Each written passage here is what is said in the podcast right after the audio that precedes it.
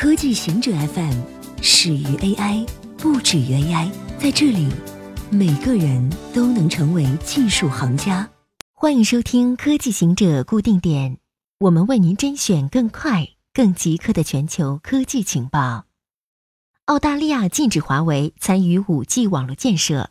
澳大利亚政府禁止中国电信巨头华为为其 5G 移动网络提供设备，理由是存在遭受外国干预的风险。澳大利亚的立场与美国相似，美国也以国家安全担忧为由，限制或禁止使用华为的电信设备。澳大利亚政府在声明中称，那些可能受制于外国政府法外指令的供应商将使其网络容易受到未经授权的访问或干预。声明没有指明是哪家中国公司，但一位不愿透露姓名的政府官员称，这项命令针对的是华为，旨在阻止其参与 5G 网络。华为通过推特表示，此举对消费者来说是一个极其令人失望的结果。虚拟币试图通过与美元挂钩稳定币值，数字货币的币值以大幅波动著称。为了减少这种大起大落，部分数字货币开始选择与美元挂钩。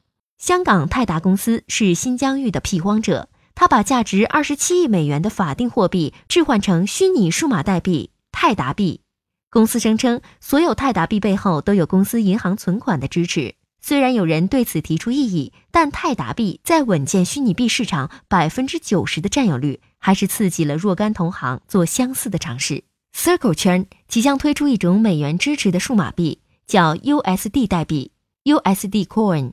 Circle 的美元代币将在以太坊区块链上流通交易，采用开放式标准基础架构设施。受一个叫做 Center 组织监督，Circle 希望它也能被其他稳定公司作为主要运作平台。支持 Circle 的机构包括高盛、百度等行业巨头，估值接近三十亿美元。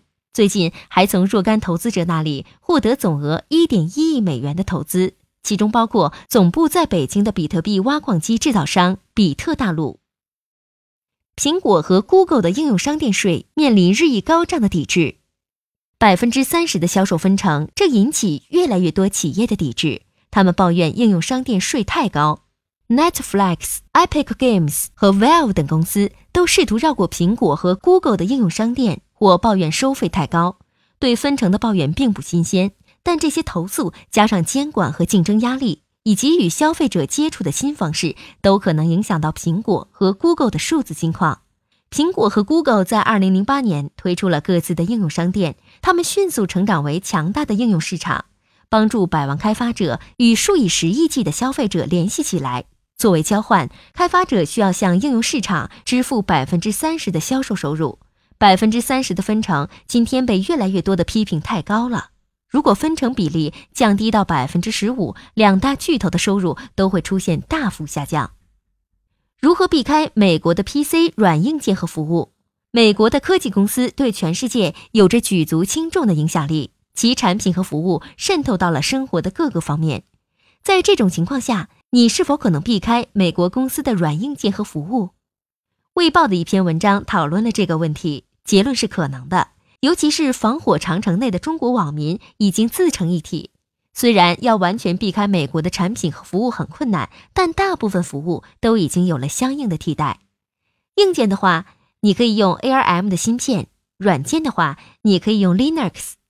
Linux 有很多欧洲开发的发行版，比如开发 Ubuntu 的 Canonical 公司办公地点是在伦敦。Linux 之父 Linux Torvalds 也是欧洲人，虽然他现在是美国公民了。LibreOffice 也主要是在欧洲开发的。非美国的电邮服务也有很多，比如 Fastmail。当然，中国的各种替代更多。美国和其他高收入国家出现预期寿命下降。两项新研究认为，美国预期寿命下降部分是因为年轻人中间毒品的影响，而其他高收入国家的预期寿命下降则主要是因为老年人感染严重季节性流感。第一项研究分析了十八个高收入国家，发现大部分国家在二零一五年。都经历了预期寿命下降，这是过去几十年高收入国家首次同时经历预期寿命下降。在十八个国家中，十二个国家男性出现预期寿命下降，十一个国家女性出现预期寿命下降。研究认为，二零一四至二零一五年美国之外的地区发生了严重的季节性流感，主要影响六十五岁以上的老年人。除了流感和肺炎，这些国家的主要死因与人口老龄化相关。